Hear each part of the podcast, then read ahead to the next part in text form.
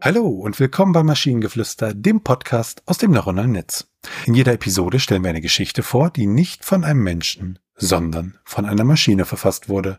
Und damit kommen wir zu unserer heutigen Geschichte über den Selbstmord, der nicht geschehen kann. Die Nacht war dunkel und kalt. Die sternlose Dunkelheit schluckte die Schönheit der Landebene und verbarg die Zikaden, die einen traurigen, unaufhörlichen Gesang anstimmten.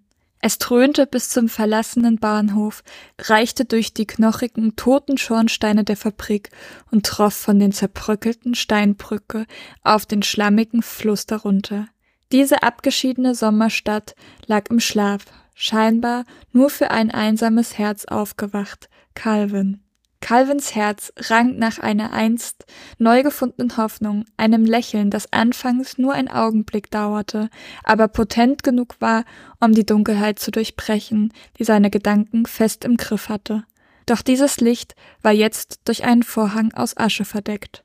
Heute Abend wollte Calvin den Schmerz ein Ende setzen, den er eifrig noch einmal in seinem gedämpften Herzen spüren wollte. Jeden Schmerz, jeden Kummer. Seine Augen verloren sich in der Schönheit des scharfen Revolverstahls, seine Hand spürte die raue Kälte opfern. Vielleicht war das der letzte Anhaltspunkt an Wirklichkeit, den er je erleben würde, vielleicht auch nicht. Die letzten Tage seines Lebens waren eine Qual, die ihn dazu gedrängt hatten, diesen Ausweg in Erwägung zu ziehen. Selbstmord war zwar eine Todsünde, aber im Leben hatte Calvin keine Sünden begangen, keine ungezähmten Leidenschaften gepflegt, nicht einmal die Stärke besessen, gegen das Schicksal anzukämpfen, das sein Glück herausgerissen hatte. Als Calvin den Abzug betätigen wollte, hörte er einen seltsamen Klang. Er war nicht sicher, woher er kam. Es war wie das Singen einer Melodie der Verzweiflung und gleichzeitig ein letzter Schrei nach Gelächter. Es durchzog Calvin, hörte sich an wie seine eigene tränenreiche Stimme. Ohne zu wissen, aus welchem Grund, ließ er den Revolver sinken. Er richtete seine Aufmerksamkeit auf das Geräusch und folgte ihm in die Dunkelheit. Es war effektiv genug, um ihn von seinen trauernden Gedanken abzulenken, effektiv genug, um ihn daran zu hindern, sein eigenes Leben zu beenden. Ein einsames Graffiti schmückte den alten Tüncherbau. Es zeigte das Bild eines herzförmigen Weltalls, umgeben von zerbrochenen Herzmotiven. Das Bild bedeutete für Colvin nichts, bis ein kleines Stück Papier gerollt und in den Rissen des Graffitis gezählt seine Aufmerksamkeit erregte. Mit schwankender Hand entrollte Calvin die Schriftrolle und las den unsichtbaren Text. Manchmal müssen wir zwar am dunkelsten Moment der Nacht vorbeigehen, um einen neuen Tagesanbruch zu erleben.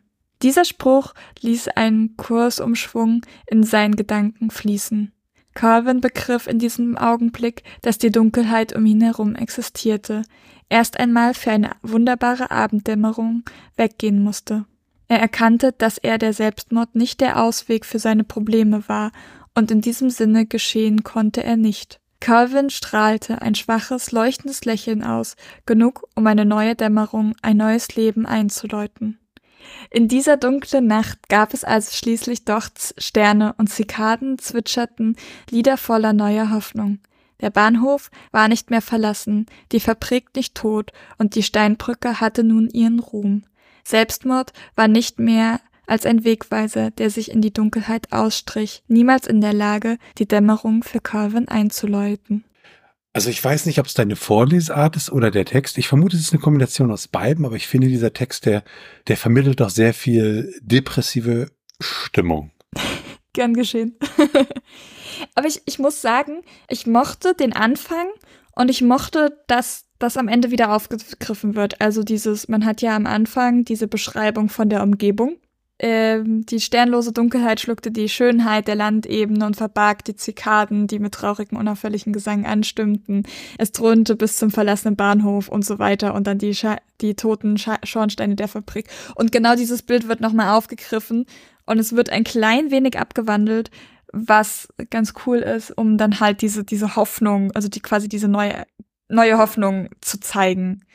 Was ich äh, als Satz wirklich ziemlich toll fand, vor allem der zweite Teil des Satzes, also das war wirklich das Ding, wo ich gesagt habe, ein richtig toller Satz ähm, ist, Selbstmord war zwar eine Todsünde, aber im Leben hatte Calvin keine Sünde begangen.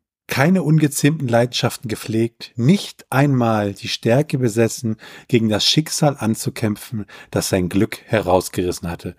Und dieses, dieses nicht mal die Stärke besessen, gegen das Schicksal anzukämpfen, das sein Glück herausgerissen hatte, das finde ich so genial von der Formulierung und, und dem, was es aussagt. Ja. Also es war halt, der Text war größtenteils ein bisschen deprimierend. Ich bin vielleicht jetzt auch ein klein bisschen deprimiert.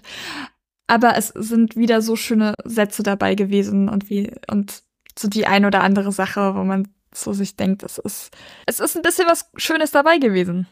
Ja, ich denke, die nächste Geschichte wird dann vielleicht etwas lustiger werden oder so. Definitiv. Und wenn ihr Ideen oder Stichwörter habt für eine Geschichte aus der Maschine, zum Beispiel über den Zombie, der keine Gehirne mag, dann schreibt uns eure Ideen per E-Mail an info.t1h.net oder über das Kontaktformular auf der Webseite. Bis zur nächsten Episode von Maschinengeflüster. Bye bye. Tschüssi.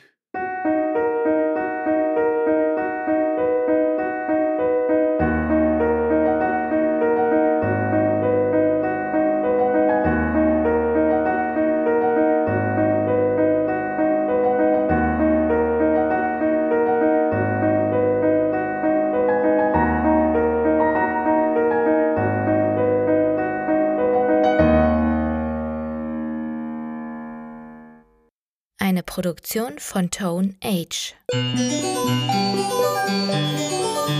T1h.net